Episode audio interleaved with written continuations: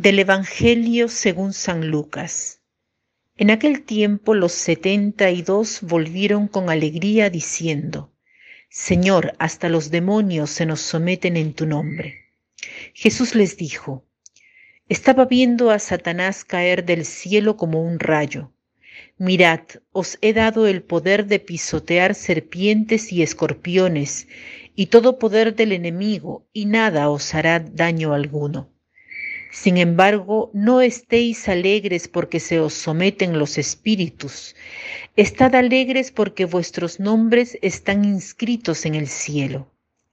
En aquella hora se llenó de alegría en el Espíritu Santo y dijo, Te doy gracias, Padre, Señor del cielo y de la tierra, porque has escondido estas cosas a los sabios y entendidos y las has revelado a los pequeños. Sí, Padre, porque así te ha parecido bien. Jesús, además de los doce apóstoles, había elegido otros discípulos y les había mandado a predicar, a echar los demonios, y estos setenta y dos del cual habla hoy el Evangelio, regresan a Jesús llenos de entusiasmo y contentos porque lograban echar los demonios. Pero Jesús les dice una cosa muy importante. Alegraos, estad gozosos porque vuestros nombres están eh, inscritos en el cielo, porque ya vuestra persona camina en los cielos. Porque mirad, el amor es lo que es lo que os pone contentos. Hay una canción que me gusta mucho que dice, el verdadero gozo nace del amor. Cuando somos egoístas no somos felices, no estamos alegres. Sabiendo esto, nosotros siempre caemos y buscamos el egoísmo. Es como una trampa, y el Señor nos hace entender que debemos ser simples, debemos ser personas capaces de experimentar el verdadero gozo porque sabemos amar. Hoy es también la fiesta de Santa Teresita del Niño Jesús. ¿Quién mejor que ella nos ha enseñado a ser pequeños? Es la pequeña vía, hacerse pequeño. La pequeñez de la que habla Jesús no es estupidez, no es ser mezquinos, infantiles o ingenuos.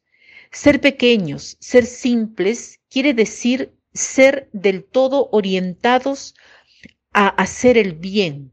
He aquí la simplicidad, estar orientados al bien, a hacer el bien, a interesarse del otro, no a interesarse de aquellos que los otros hacen, piensan o dicen de mí. Esta es la verdadera sencillez, ser simple. Paradójicamente, ser simple paradójicamente no es simple.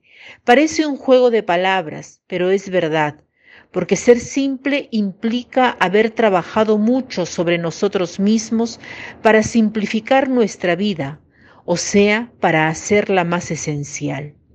Muchas veces no tenemos una vida simplificada, tenemos una vida complicada y la vida complicada es la vida llena de cosas, llena de actividad y por tanto no se tiene tiempo para nada y para nadie.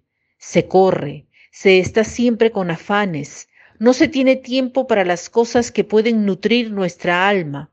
Se buscan solamente las cosas materiales de cada día, Hoy quisiera meditar sobre esto, sobre la sencillez. Ser simple significa estar orientados a Dios para hacer el bien. Por tanto, busquemos hoy de ponernos este propósito, de simplificar nuestra vida en algo.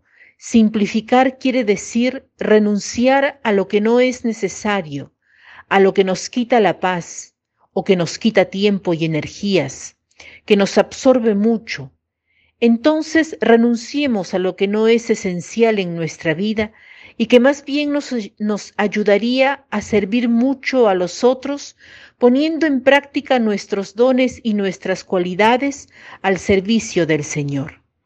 Hagamos este propósito de simplificar nuestra vida. Para concluir, os cito una frase de Marco Aurelio que dice así, la mayor parte de lo que decimos y hacemos no es esencial.